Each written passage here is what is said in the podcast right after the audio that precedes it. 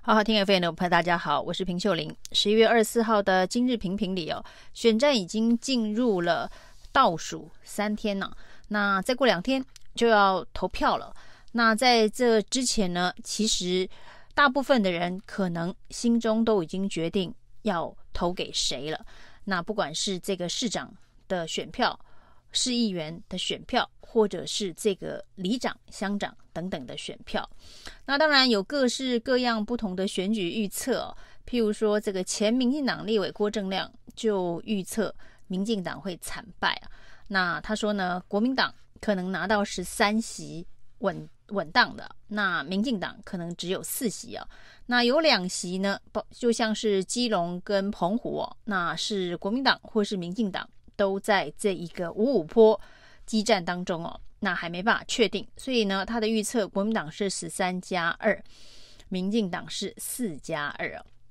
那他认为新竹呢是由民众党的高虹安拿下，那苗栗会有无党籍的钟东锦哦。那这是郭正亮的预测哦。如果照郭正亮的预测的话，那民进党的确是大败。那当然呢，也有另外的这一个台派人士的预测，就是民进党可以拿下十席。如果民进党在这一次拿下十席，代表目前所认为五五坡的地方呢，都是由民进党领先了。这当然是另外一种预测。但是呢，已经剩下最后两天，其实呢，结果应该已经默默的在成型哦，就得等十一月二十六号的开票才能够知道。不过呢，在这最后阶段的一些催票、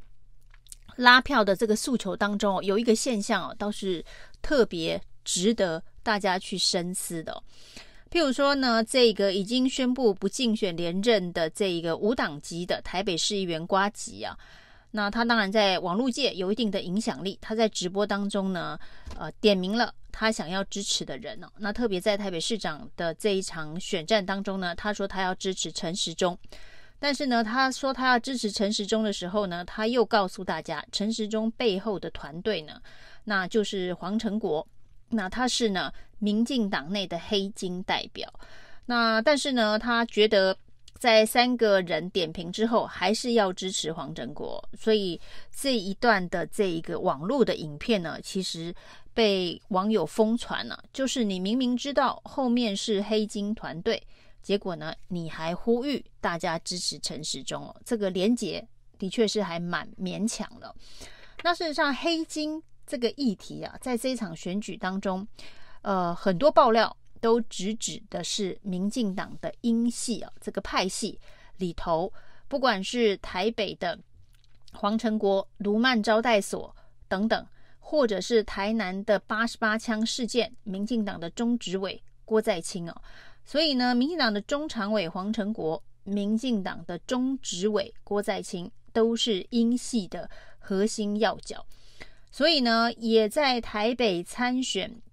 市长的前民进党台南县长苏焕智整理了一个网络的脉络图。他说，这是民进党英系蔡英文所操纵的深层政府。深层政府这一个名词啊，是过去在美国总统大选的时候呢，川普所指控华府。有深层政府，那这个深层政府意思就是，它并不是台面上面会被国会监督、会被选民监督问责的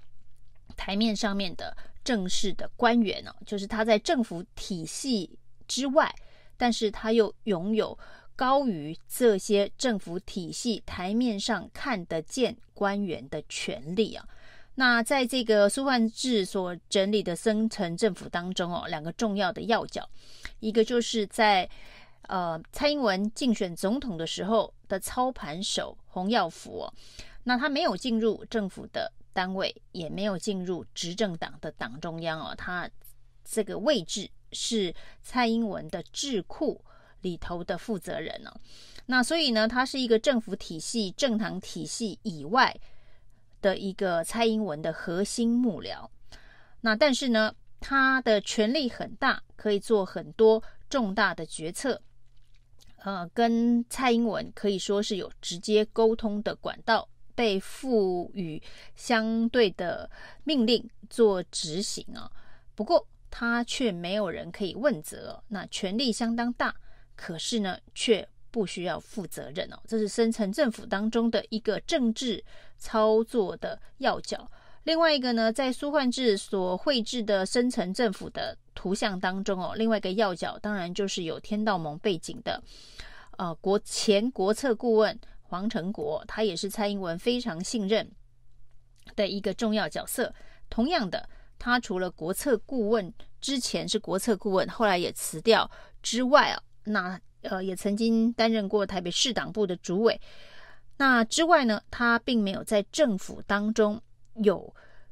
占有需要被问责的角色。但是呢，就像苏焕智所说的。在黄成国父亲的告别式上，很多高阶警官黑白两道都纷纷去折纸莲花，就是他可以影响这些白道的人事升迁。那警界的人士，也许是法界的人士，可能都有一定程度的影响力。但是呢，这个影响力不是在整个政府体系台面上所看得见的。那台面下，那当然。在地方可以看到，这个英系的中执委郭在清在台南地区的相关的势力，这一次所发生的八十八枪的枪击案，据说就是地方的所谓的光电啊、这个利益的纠纷所造成的。那这些有实质影响力、有权却无责的这个重要角色。这就是深层政府的构成啊。那这深层政府的构成，不是为了国家的施政推动的顺利，或者是对于社会改革的推动，而是呢壮大统治者的派系利益，就是壮大蔡英文所在的这个英系的派系利益。从中央到地方，都把深层政府这种非台面上，而是台面下。的重要实质影响力的角色架构，那这是目前这个苏焕智说他所看到民进党执政、蔡英文执政对于台湾危害最大的一个架构。那这当然，呃，是借用美国总统川前总统川普之前在竞选的时候的一整套的论述哦，而这一套在美国被认为可能是。呃，华府政客，呃，所操作这个美国这个国家机器，作为个别派系政党利益资源分配的一个架构，是不是真的也在民进党蔡英文主政之下，正在台湾架构而且运作当中哦？这的确是一个需要解构、需要思考的一个重要的关键。而如何解构这样子的一个？深层政府哦，这当然是选举的时候呢，透过选票才有机会去推翻这样子的一个深层政府。另外一个可以关注的现象呢，是民众党的这市议员今天踢爆了一件事情哦，就是呢，民进党中央成立了一个比正禁卫军的专案。那这个专案里头呢，有许多匿名假名到媒体。带风向的居然是党工以及呢这一个写手，那这些党工写手的稿费哦，居然是由党中央编列预算，让他们去用匿名假名投稿的方式带风向造谣。那这就是好像之前呢，在这个选举的时候，台中呢蔡启昌拍的这个竞选广告当中哦，呃，找了一些假的。路人假扮路人的助理司机来批评卢秀燕的政绩啊，那这些所谓的匿名、假名、带风向的这个风气啊，在网络上面就是制造混乱的一个发动机。那也就是其实它是在网络上面的一个深层政府。那这个深层政府呃所处理的是网络上的风向、匿名、假名，这就跟这个已经匿名了好几年的。这个翁达瑞，他其实是陈时奋这件事情啊，那塑造了一个呃人设，这个人设呢，呃是匿名、假名，那造谣、带风向等等哦，一直到这个高虹安到法院去告他，才把他的真名给起底哦。那之前呢，被徐巧芯起底的也是假签名文件的无良公关哦，也基本上是一个匿名带风向的粉专哦。那也是在进入司法程序，徐巧芯控告之后，才把他的这个真实姓名呃给起底。那这些所谓的匿名、假名、呃半路人的这些呃侧翼。都是进入司法程序才被起底他的真实姓名哦。那现在呢，甚至还被踢爆他的经费预算哦，就是这个比镇禁卫军的经费预算，居然居然是执政党所支付哦。那这整套在西方民主国家，如果被踢爆，这绝对是非常非常重大的政治丑闻呢。但是在台湾。呃，不管是深层政府的这个运作，或者是呢，在网络上面深层侧翼的这个运作，匿名侧翼的这个运作，那即便在金流的部分，似乎已经跟执政党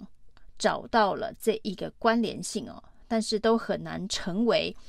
呃重大的呃舆论议题哦。这也许在媒体里头呢，这个执政党也架构了这个深层媒体哦。所以呢，在台湾很多台面下见不得光的深层政府的操作、深层侧翼的操作，或者是深层媒体的操作，那这样子的一个发展方向，重要的是看起来民进党是希望能够永久执政所架构的这一个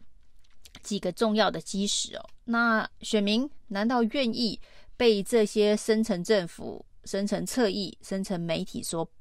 摆布嘛？如果不愿意的话，那手中那张选票是唯一改变现在凡事都黑箱、凡事都深层、凡事都不透明的一个呃政府体制的运作。如何让它更公开、更透明、深层能够摊到阳光下，用选票才能够瓦解。怎么样子的一个深沉不见天日的体系哦。以上今天的评评理，谢谢收听。